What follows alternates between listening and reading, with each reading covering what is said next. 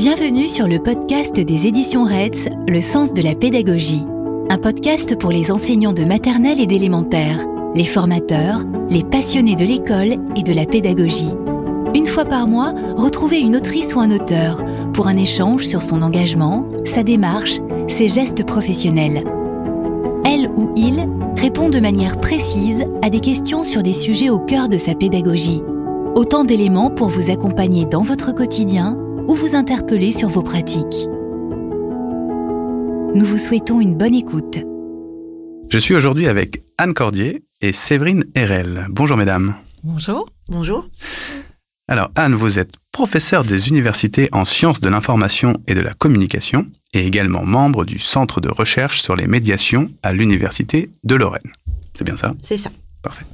Séverine, vous êtes maîtresse de conférences en psychologie cognitive et ergonomie, membre du laboratoire de psychologie, cognition, comportement et communication à l'Université de Rennes. Très bien, c'est ça. Top. Nous sommes réunis aujourd'hui pour parler d'un sujet qui intéressera les enseignants et enseignantes, mais également les parents, et qui, de plus, est le titre de votre ouvrage publié aux éditions Reds dans la collection Mythes et réalité, les enfants et les écrans. Pour commencer, Anne et Séverine, quand on parle d'écran ou de temps d'écran, de quoi parlons-nous vraiment?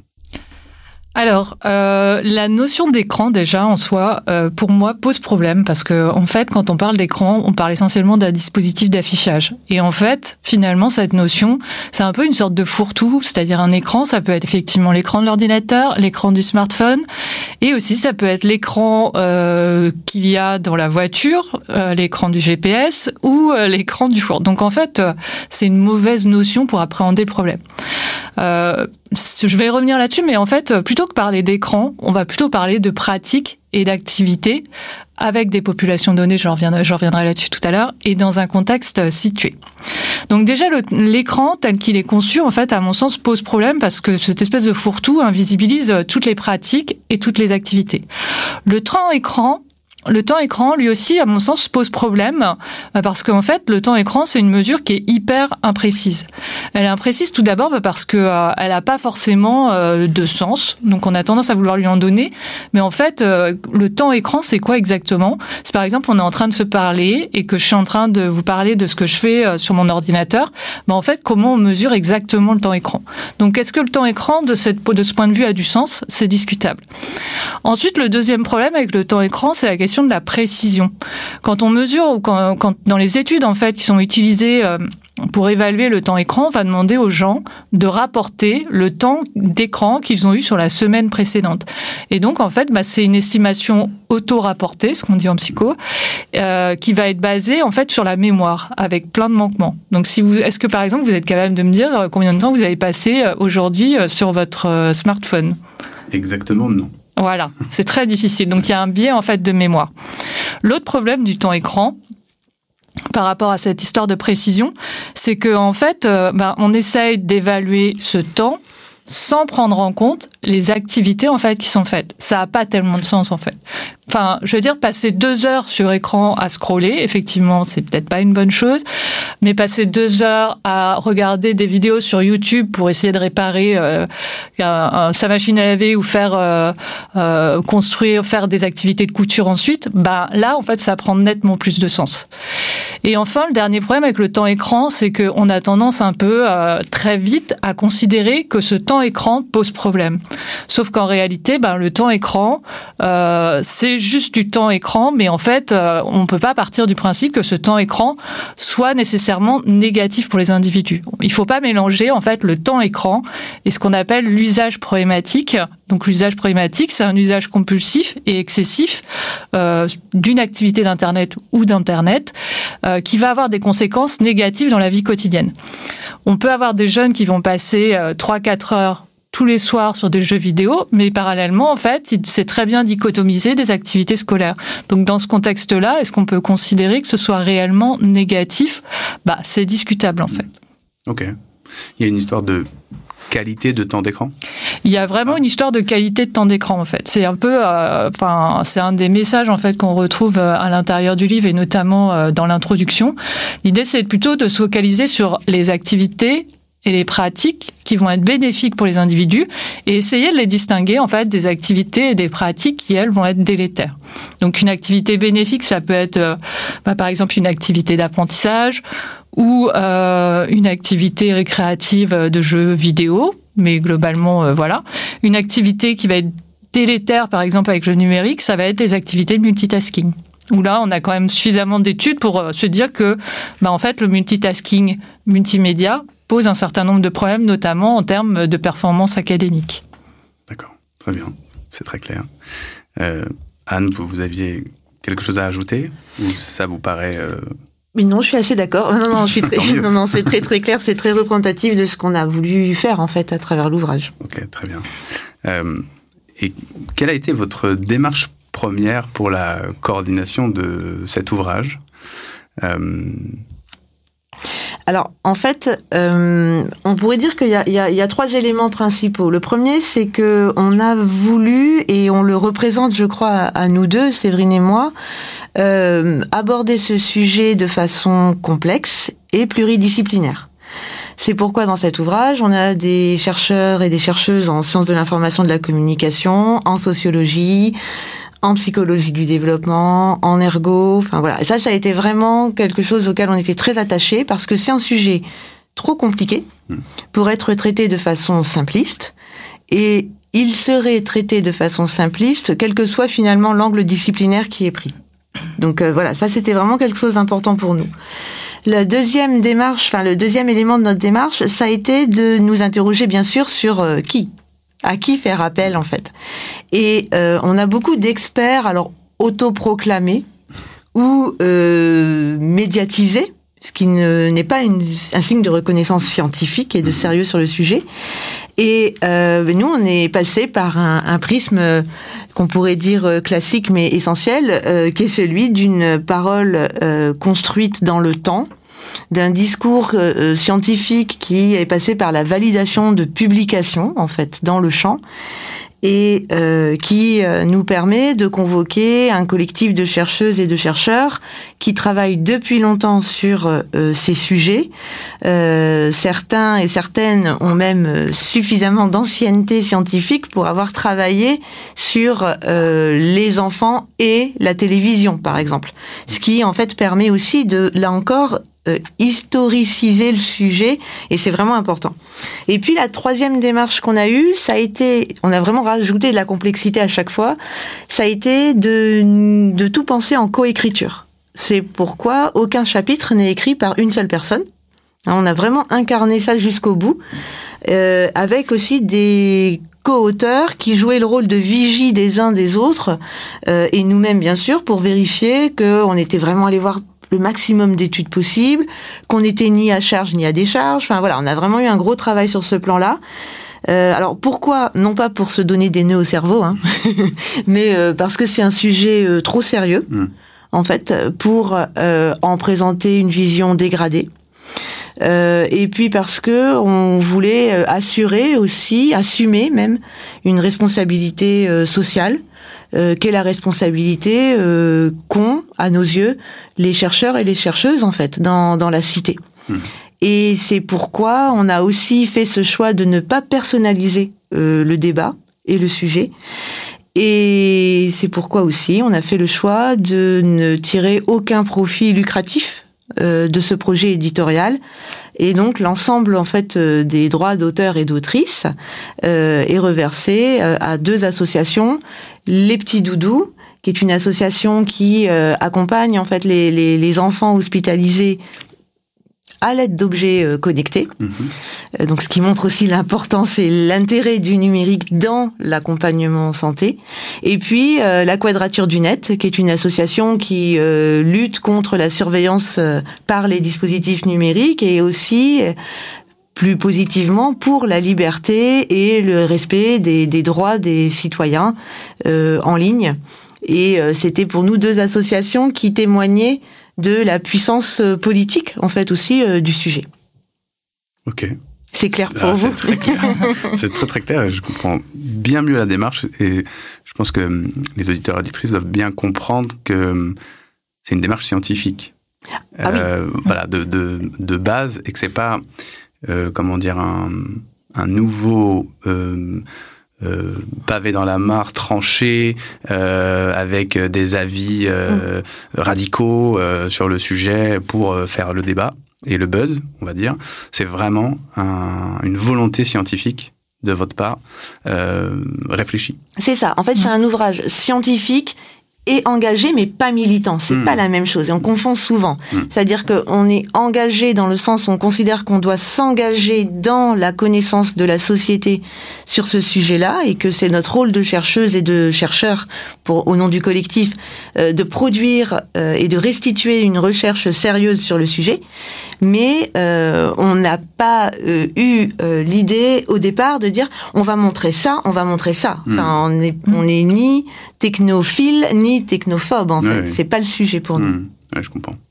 alors justement, moi, je voulais traiter d'un d'un sujet qui m'a interpellé à la lecture de, de votre ouvrage.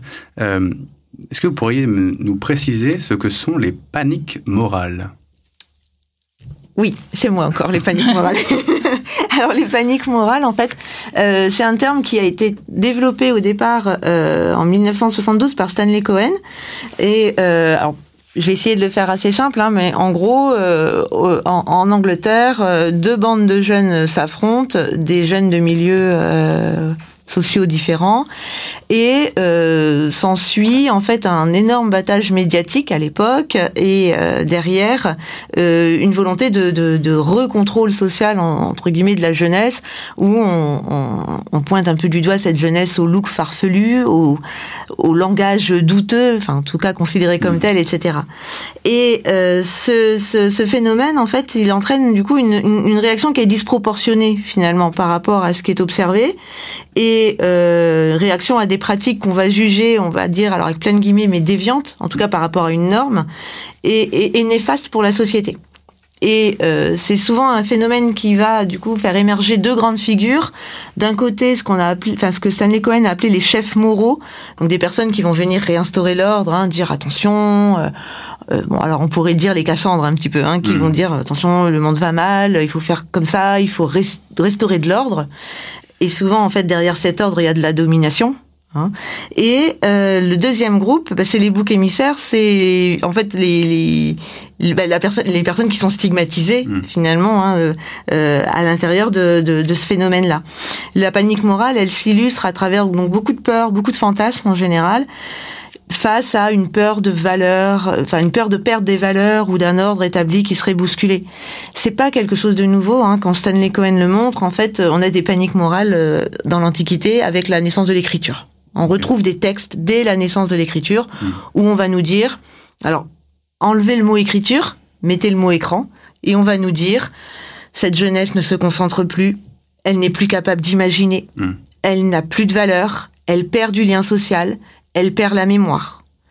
On retrouve cet argumentaire-là avec l'écriture, on va le retrouver avec les comic books, on va le retrouver avec le flipper, on va le retrouver avec le rap, avec la télé et jusque-là.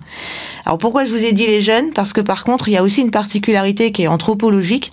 Une chercheuse qui s'appelle Geneviève Bell et qui dit, en fait, il y a deux publics qui sont vraiment les publics les plus stigmatisés euh, en tout cas les plus, on va dire, favorables, euh, exposés mmh. euh, aux paniques morales, c'est les femmes et c'est les enfants. Ok. Tout est dit. Oui. en effet, il y a beaucoup de débats sur les deux sujets.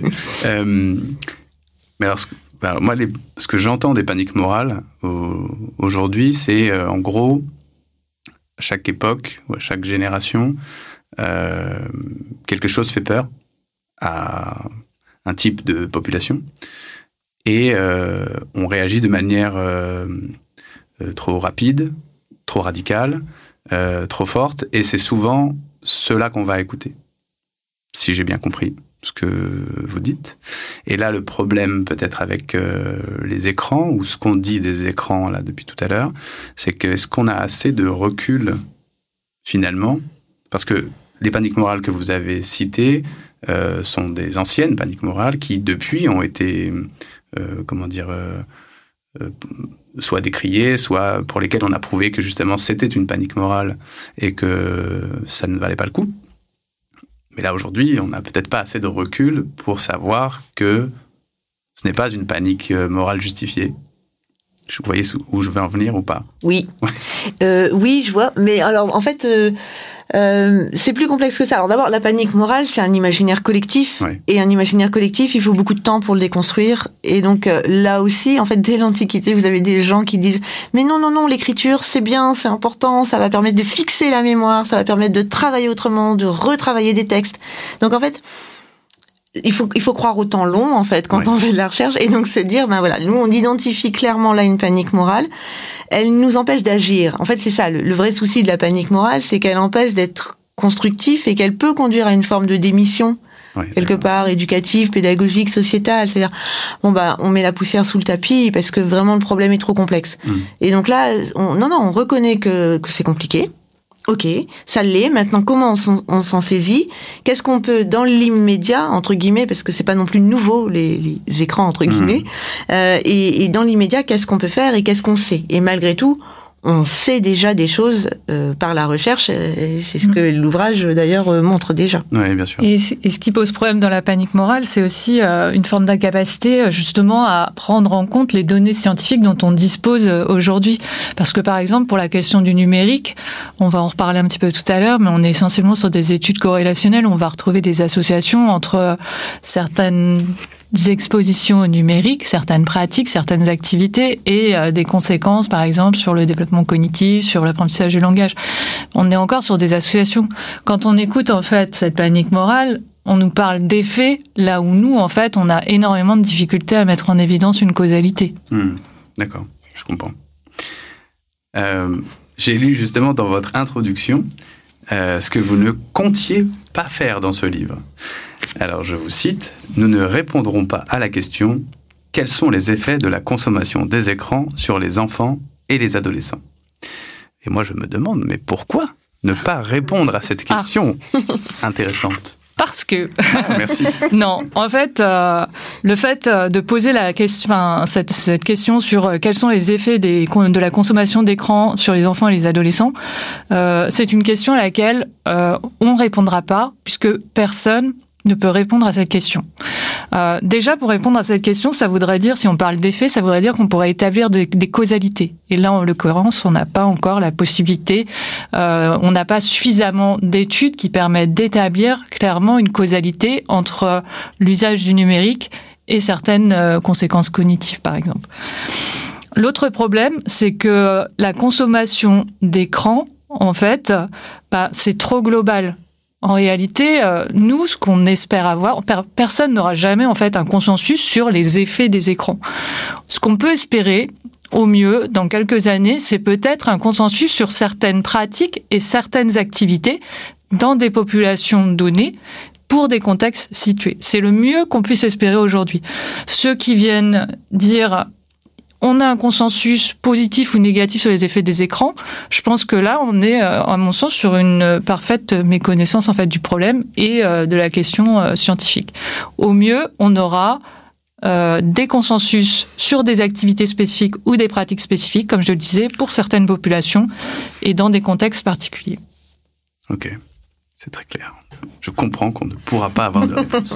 Désolé.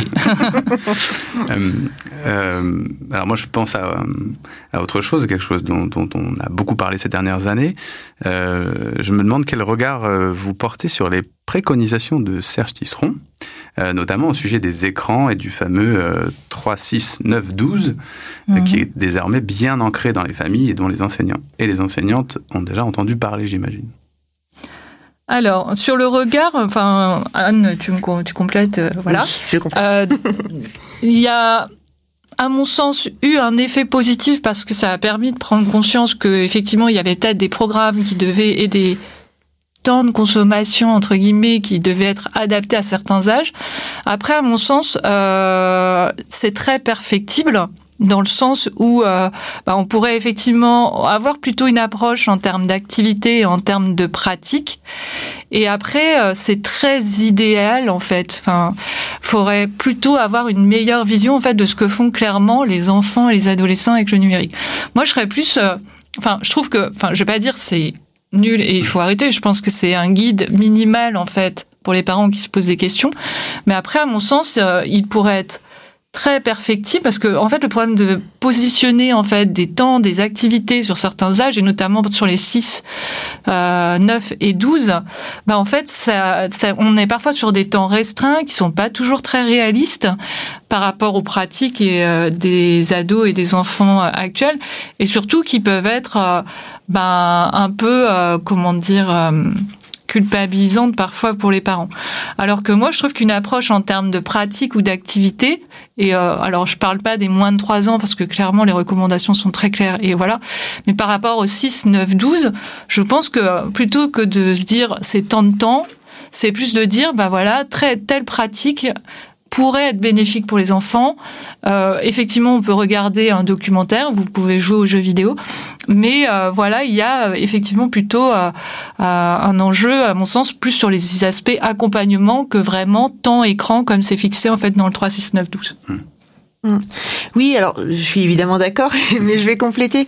Euh, en fait, le, souci du 3, 6, 9, 12, euh, alors évidemment c'est ce côté pratique, mais c'est le, souci de toute préconisation euh, qui peut être lancée comme ça, c'est que ça devient vite une table des lois, quoi, mm.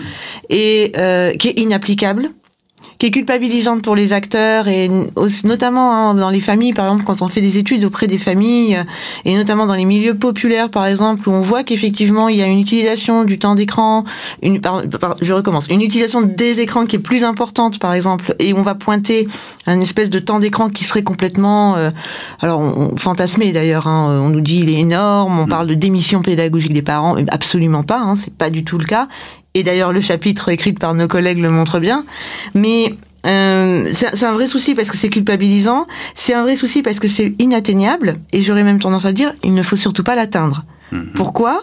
Et eh oui, alors là je vois vos gros yeux, personne ne peut les voir. Donc, pourquoi faut pas l'atteindre? Eh bien parce que il existe quelque chose qui s'appelle l'école, avec des programmes scolaires, mhm. et que notre école de la République qui favorise l'égalité des chances, elle a bien conscience qu'il faut très tôt prendre en charge l'éducation au numérique des enfants. Et c'est pourquoi on a de l'éducation aux médias et à l'information dès le cycle 2 et le développement de compétences et d'apprentissage et de connaissances numériques dès le cycle 2. C'est pas un hasard. Pourquoi on fait ça? Pas par effet bling bling, pas par euh, volonté d'occuper les enfants à faire quelque chose euh, dans l'existence, hein, mais parce qu'on sait très bien que les inégalités sociales, elles vont aussi se reproduire dans les pratiques numériques et si on ne fait pas cette éducation numérique dès le plus jeune âge, eh ben en fait on favorise le creuset des inégalités sociales. Hmm. C'est quand même pas notre objectif. Et puis il faut faire attention à tout ce discours sur le 3 6 9 12 parce que et là aussi, c'est un lien avec les inégalités sociales. Euh, le, le, le, numérique au sens large, les activités informationnelles, par exemple, avec le numérique ou les activités vidéoludiques, sont des activités qui portent en elles aussi un enjeu essentiel d'intégration sociale d'intégration au monde.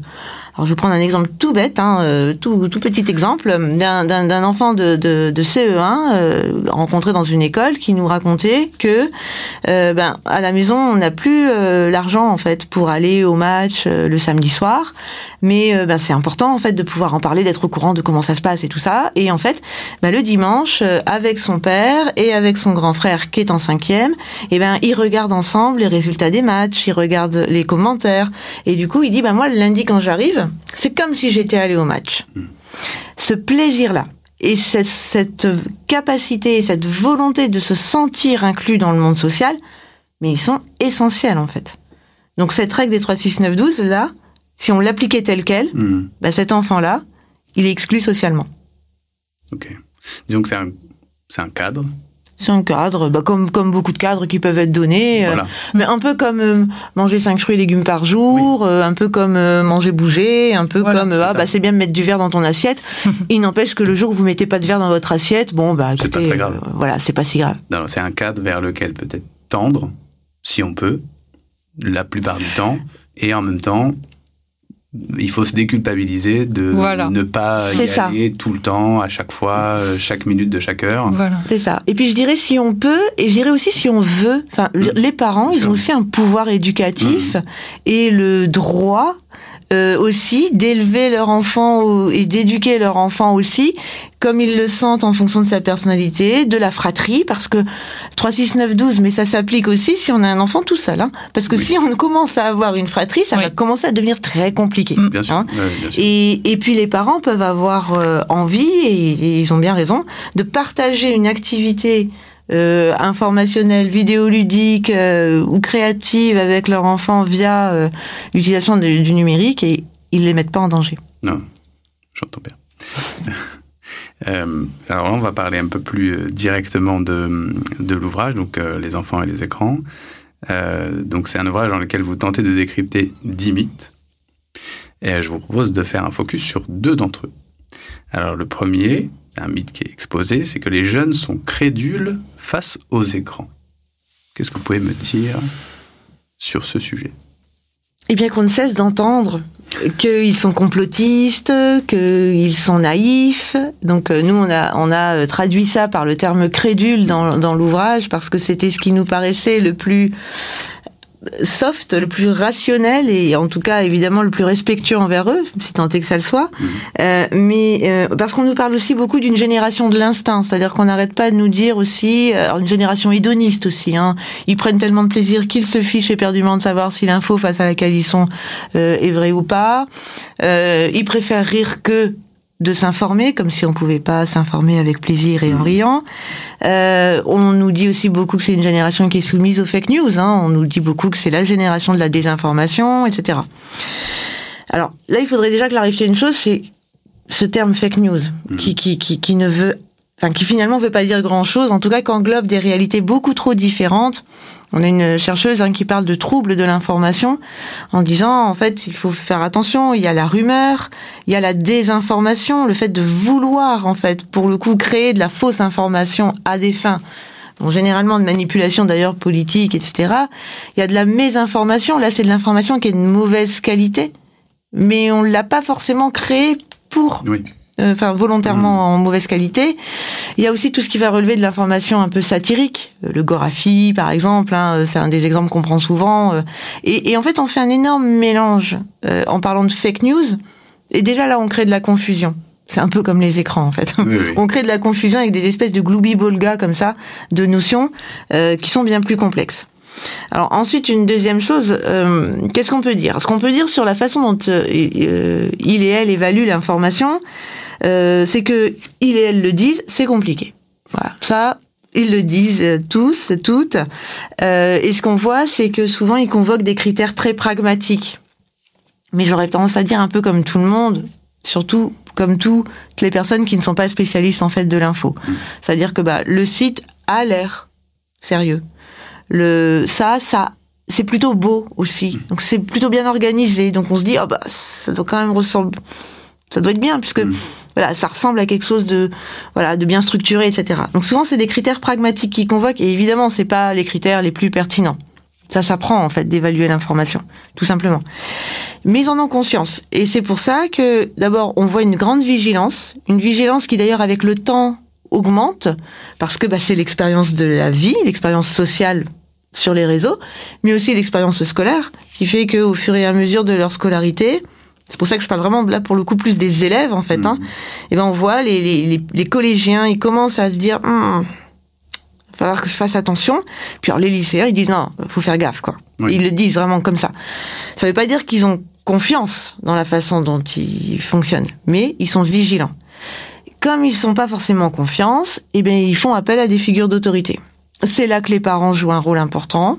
C'est là que les grands frères jouent un rôle important. C'est là que les enseignants sont essentiels aussi pour aider à se repérer. Ils demandent pas du tout à être seuls et largués en fait. Hein. Justement, ils demandent à être aidés.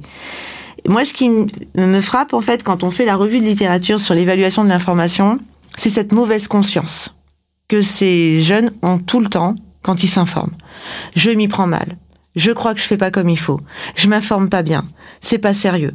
Et ça, en fait, ça rejoint, je boucle en fait avec les paniques morales, parce que ça rejoint tout ce discours extrêmement négatif sur leur pratique, sur leur façon de faire, qui est pas un discours aidant. En fait, c'est un discours qui culpabilise, qui dégrade ce qu'on fait, mais qui n'aide pas à avancer, qui donne pas de solution.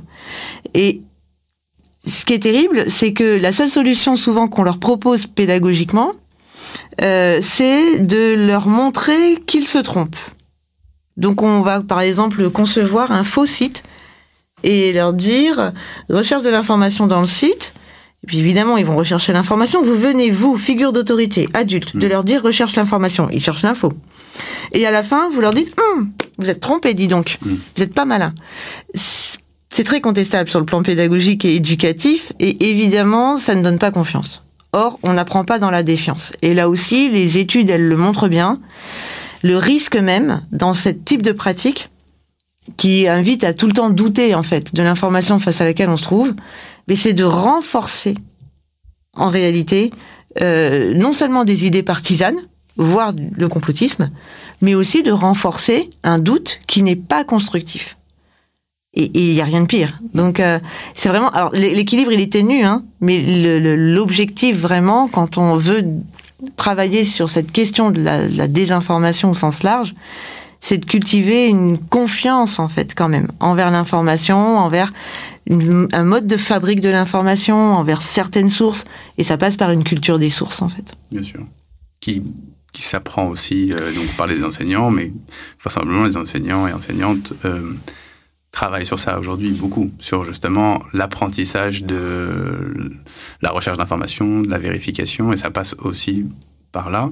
Et un peu ce que vous dites depuis le début de cet entretien, tout est beaucoup lié à l'accompagnement euh, des enfants par euh, les adultes, les figures d'autorité, et que si on peut éviter de les laisser seuls face à les écrans pour aller pour aller vite, euh, c'est vraisemblablement une bonne idée. Oui, la bonne idée en fait, c'est l'accompagnement et alors moi je dis souvent conscientisation dans, dans l'ouvrage. Selon les chercheurs, on dit conscientisation ou verbalisation, mais c'est mm. la même chose. C'est-à-dire que il suffit pas juste d'accompagner. Alors pour les parents, les parents ils ont pas pour rôle d'instruire leurs enfants sur l'éducation, en éducation aux médias à l'information. Mm. Ils insistent sur ça parce que il faut pas déléguer aux parents quelque chose dont ils sont pas forcément dotés, euh, là encore, pour pas creuser les inégalités sociales. Mais le rôle, par exemple, les enseignants, c'est vraiment de verbaliser, de conscientiser. En ce moment, tu es en train de faire ça. Ça, c'est une source. Parce qu'en fait, c'est ça le problème, c'est qu'on a souvent tendance à penser, en fait, on reproche que c'est que ce soit des démarches instinctives, mais on a du mal, finalement, à euh, montrer leur rationalité. Hmm. Et ça, c'est important. Oui, je comprends. Euh, alors Séverine, je me tourne euh, vers vous euh, maintenant pour le deuxième mythe sur lequel on doit se pencher. les dispositifs numériques éducatifs sont inefficaces pour apprendre. Alors, euh, l'essence de ce mythe, c'est de dire euh, mettre des tablettes à l'école, ça freine les apprentissages. Euh, ce qu'on a pu entendre effectivement plusieurs fois, ce qu'on a encore entendu récemment avec ce qui s'est passé en Suède, où ils avaient en fait transféré les manuels sur des tablettes. voilà. Qu'est-ce qu'on peut dire là-dessus? Alors, première chose, c'est vrai et c'est pas vrai. On va dire concrètement. Sur la question de la lecture sur écran, on voit quand même une supériorité en fait du papier comparé à la tablette. Donc là, on parle d'un contenu, donc par exemple un ouvrage euh, scolaire que l'on va mettre soit en version livre à disposition des enfants ou des adolescents, soit en la même version sur tablette. Et là, très clairement, bah, les études pointent plutôt sur une supériorité en fait de la version papier. Le problème ici, c'est qu'on ne tire pas parti en fait des bénéfices de l'outil numérique.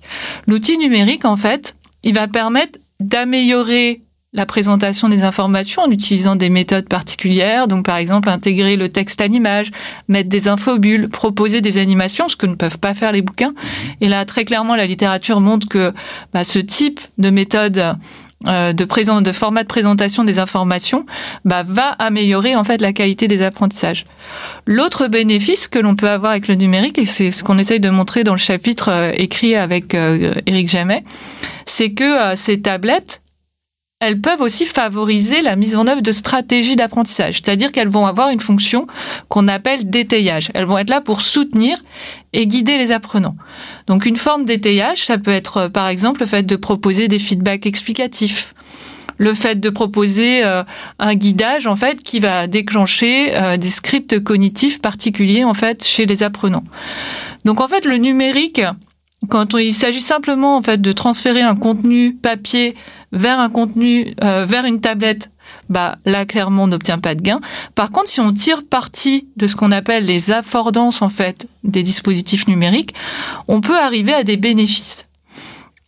Il y a une méta-analyse dont on parle en fait dans le chapitre euh, justement sur euh, sur le mythe sur l'inefficacité en fait euh, du numérique pour l'apprentissage, qui a été donc une méta une revue non une méta-analyse qui a été conduite et qui a retenu en fait 18 études et sur ces 18 études on voit quand même qu'il y a 14 études qui montrent un bénéfice, il y a trois études qui montrent des bénéfices mixtes et une étude qui montre des aspects négatifs. Mais là on parle de contenu qui sont interactifs, qui sont qui donnent en fait des feedbacks immédiats, donc qui sont clairement en fait qui tirent clairement bénéfice du numérique, et aussi euh, et on en parlait tout à l'heure, euh, l'avantage en fait de ces outils numériques, on l'observe aussi essentiellement quand on a un accompagnement aussi de l'enseignant. C'est-à-dire, il suffit pas de mettre une tablette dans une classe pour que ça marche. Il faut qu'il y ait un accompagnement en fait de l'adulte. Et c'est d'autant plus vrai que l'on va en fait s'adresser à des populations jeunes. Donc là, par exemple, la méta-analyse, elle porte essentiellement sur des enfants qui sont euh, donc preschool, donc maternelle. Et là, effectivement, l'accompagnement de l'adulte, l'accompagnement de l'enseignant est essentiel. Après, ce type de dispositif, à mon sens aussi, et on en parle un petit peu dans le chapitre, et aussi dans le chapitre, environnement numérique, euh, il n'a de sens que s'il est co-construit avec les enseignants, donc ça, c'est important en fait de les impliquer là-dedans. Et si aussi les enseignants euh, ont cette possibilité, et donc des heures de décharge ou un supplément euh, éventuellement de salaire, mais ont cette possibilité en fait de mettre en œuvre ce numérique. Il suffit pas de donner une tablette à l'enseignant pour que ça marche. Il faut en fait clairement qu'il ait le temps de préparer correctement les activités pédagogiques euh, numériques et ces activités. Eh ben en fait c'est chronophage. Donc très clairement, si on veut tirer le meilleur parti du numérique. Je pense qu'il y a un aspect formation numérique des enseignants à mettre en place et aussi un aspect valorisation, éco-construction. Donc valorisation financière, je pense, ou en termes de décharge horaire, éco-construction en fait de ce type d'outils avec eux. Donc ce qui est le cas par exemple dans les projets euh, euh, qui sont exposés dans le livre. Donc je crois qu'il y a un projet, euh, euh le projet actif, où on va en fait euh, soutenir les les étudiants, enfin les les, les scolaires avec des activités en tablette. Et donc dans ce projet en fait les enseignants ont été réellement impliqués dans la construction à la fois des contenus mais aussi euh, dans l'expérimentation du dispositif. Oui, ça passe évidemment par une, une formation euh, pour pouvoir ensuite euh, être persuadé que ça fonctionne, et persuadé et convaincu de, de la transmission et de la réalité de l'intérêt de la tablette. Si il y a des écoles où il y a des tablettes qui sont là, les enseignants se disent bon ben on va s'en servir. Hmm. Et finalement, bon, ils sont pas hyper convaincus. Parfois, également, il y a des inégalités de formation pour les enseignants face au numérique. Et dans des écoles, il y a des inégalités aussi de d'accès euh, simplement aux tablettes. Bien sûr. Bien sûr. voilà, donc il y a des écoles où en gros, il n'y a pas une tablette par enfant, donc euh, forcément, c'est pas évident. Pas de tablette, pas forcément de tableau euh, numérique. Pas de, voilà, y a... Mais euh, là, pour l'instant, il y a, à mon sens, une vraie un vrai déficit en fait sur la valorisation des compétences des enseignants qui mettent en place en fait ce type de dispositif. Mmh. Ça prend du temps. Il faut leur laisser le temps en fait de bien préparer. Le fameux temps long. Le fameux temps long euh, qu'il faut euh, qu'il faut laisser. Euh, alors on arrive à la fin de, de, de cet entretien. Moi j'avais une petite question. Euh, vous parliez tout à l'heure justement que vous aviez des chercheurs ou des chercheuses qui connaissaient aussi le travail des enfants et de la télévision. Euh, donc moi, je suis né au début des années 80 et j'ai passé beaucoup de temps devant la télévision hum, et beaucoup de temps devant les jeux vidéo, devant les jeux vidéo. Euh, et je pense qu'à l'époque, il y avait déjà des gens qui hurlaient et criaient au scandale. Et je pense qu'on n'est pas tous devenus euh, des jeunes adultes euh, décérébrés. décérébrés. non, ça va. Euh, pour se réassurer, ça. Hein oui, exactement. Mais je ne parle pas que de moi, évidemment. Je parle d'une génération complète. Euh, et euh, j'ai l'impression que peut-être justement sur le plan de la déculpabilisation et des enseignants et des parents et des enfants, il faut aussi parfois regarder ce genre de choses euh, et revenir un peu en arrière et euh, prendre du recul et de se dire euh, bon alors il y a des vraies situations qu'il faut regarder objectivement et puis il y a aussi des choses qu'il faut regarder avec voilà avec avec l'histoire, avec les choses qui sont derrière. Donc je ne sais pas quel est votre avis sur cette histoire de, la télévision, des, des, dessins animés qui étaient violents, des jeux vidéo qui allaient nous rendre fous. Ça, en fait, pardon, c'est un sujet essentiel parce que on parlait des formations des enseignants et voilà, ça, fait typiquement partie des choses qu'il faut travailler. C'est-à-dire que on est tous et toutes euh, porteurs de notre histoire. On a généralement tous et toutes, enfin en fait on a tous forcément vécu, quel que soit notre âge aujourd'hui, on a tous vécu plus jeune, que ce soit il y a 10 ans, 20 ans, 30 ans, 40 ans, on a tous vécu ce moment où on nous a un peu voué aux gémonies en disant non mais là avec cette pratique là voilà. Ça marche pour euh, vous qui, euh, voilà, êtes né dans les années 80, avez vu euh, le bisou dans la piscine du loft, enfin voilà. ça marche pour ceux qui nous écoutent et qui ont été super fans de K-pop. Ça marche pour ceux qui nous écoutent et qui ont acheté les CD, enfin les disques en ce temps-là d'ailleurs, euh, des Beatles, euh, ça, voilà, d'accord, ça, ça, fonctionnera, enfin ça fonctionne en fait à l'infini cette histoire. Ce qui est assez fou sur le plan anthropologique en fait, c'est que on a beau l'avoir vécu, on a beau avoir vécu cette violence et s'être dit ah non, hein, moi jamais je ferais ça, hein, évidemment. Eh bien, quand on vieillit, alors, je vais pas dire qu'on devient réactionnaire, mais un peu quand même. C'est-à-dire qu'on a quand même tendance, et ça c'est en fait un, phénomène assez, ouais, c'est anthropologique en fait. Hein, on a tendance à se dire oui, mais avant quand même, c'était différent, forcément, puisque de fait, c'était différent. Mais comme si le changement était forcément problématique. Et ça, c'est en ça aussi que c'est important de quand on est en formation des enseignants, par exemple. moi, je suis en formation des enseignants. Il y a plusieurs collègues euh, du, du, de l'ouvrage hein, qui, qui interviennent dans les formations enseignantes aussi. C'est pour ça aussi que l'ouvrage, bah, il colle à des réalités euh, aussi euh, sociales et des préoccupations pédagogiques, professionnelles. Et quand je suis en formation des enseignants, c'est vrai que on a toujours ce souci de montrer aux, aux, aux étudiants euh, la violence dont ils ont eux-mêmes été l'objet, pour qu'ils prennent conscience de la violence que parfois eux répercutent euh, et évidemment de façon complètement inconsciente, mmh. hein, euh, voilà, hein, c'est pour ça que je dis prendre conscience envers les enfants. C'est-à-dire quand on leur dit mais rendez-vous compte que c'est ce qu'on a dit de vous, rendez-vous compte que voilà, on a dit la même chose et donc on aime bien prendre ce type d'exemple pour ben voilà, qu'on prenne de la distance. Et une des chercheuses du qui, qui est dans qui, enfin, qui est dans l'ouvrage, qui a écrit, qui a collaboré, euh, Dominique Pasquet, elle a été euh, l'autrice d'une d'une grande étude en fait sur Hélène et les garçons. Mm-hmm. Et c'est un exemple que alors en, en, infocom on adore reprendre et que moi mes étudiants adorent. et parce que on leur dit toujours, voyez, Hélène et les garçons, on nous a tellement dit que ça ne servait à rien. Mm. Et dès la sortie d'Hélène et les garçons, on disait tout à l'heure les paniques morales, ça met du temps. Ok, mais dès la sortie d'Hélène et les garçons, Dominique Pasquier, elle s'est saisie de l'objet. Et elle a montré, avec une étude extrêmement rigoureuse, hein, que ça participait de la socialisation, que c'était important pour apprendre des codes masculins, féminins, hétérosexuels, homosexuels, et c'était hyper novateur en réalité. Alors bien sûr, quand vous regardez ça aujourd'hui, vous dites oh, ok, mais ça c'est normal. Enfin, on évolue. et, ça prouve aussi que le changement, des fois, c'est chouette. donc voilà, donc ça c'est important en fait de, de resituer l'histoire des techniques, toujours. Oui, je comprends.